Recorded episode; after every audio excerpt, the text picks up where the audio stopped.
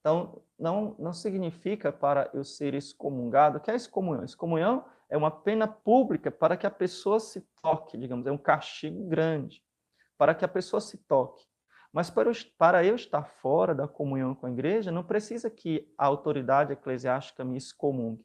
Basta que eu não acredite naquilo que a igreja acredita. Então, eu posso estar sentado no banco da igreja, participando dos sacramentos, mas eu não estou em comunhão com a igreja.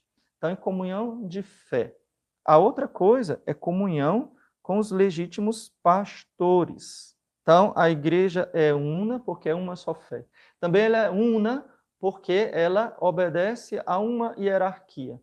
Essa hierarquia, ela tem a sucessão apostólica, ou seja, é um corpo único. Então, por exemplo, o meu bispo, hoje, aqui na administração apostólica onde eu vivo, o meu bispo é Dom Fernando Rifan. Dom Fernando foi ordenado por outro bispo. Tá? É, agora esqueci o nome do, do cardeal que o ordenou.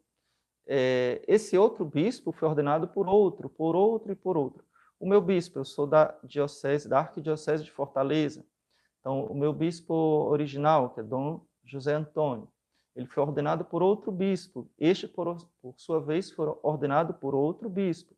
E assim sucessivamente, é, todos os bispos do mundo, se pudesse haver um registro, porque não existe, mas se pudesse haver um registro retroativo histórico de quem ordenou quem, chegar-se-ia necessariamente a um apóstolo. Vocês entenderam? Então, os apóstolos ordenaram os seus sucessores até chegar ao seu bispo, o bispo da sua diocese. Ele é um sucessor dos apóstolos.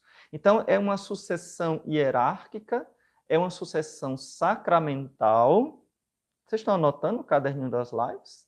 né? esquecer do caderninho das lives, e é uma sucessão de fé. Ou seja, o que o meu bispo crê é o mesmo que o bispo que o ordenou o transmitiu, e isso retroagindo na história, no tempo, até o apóstolo.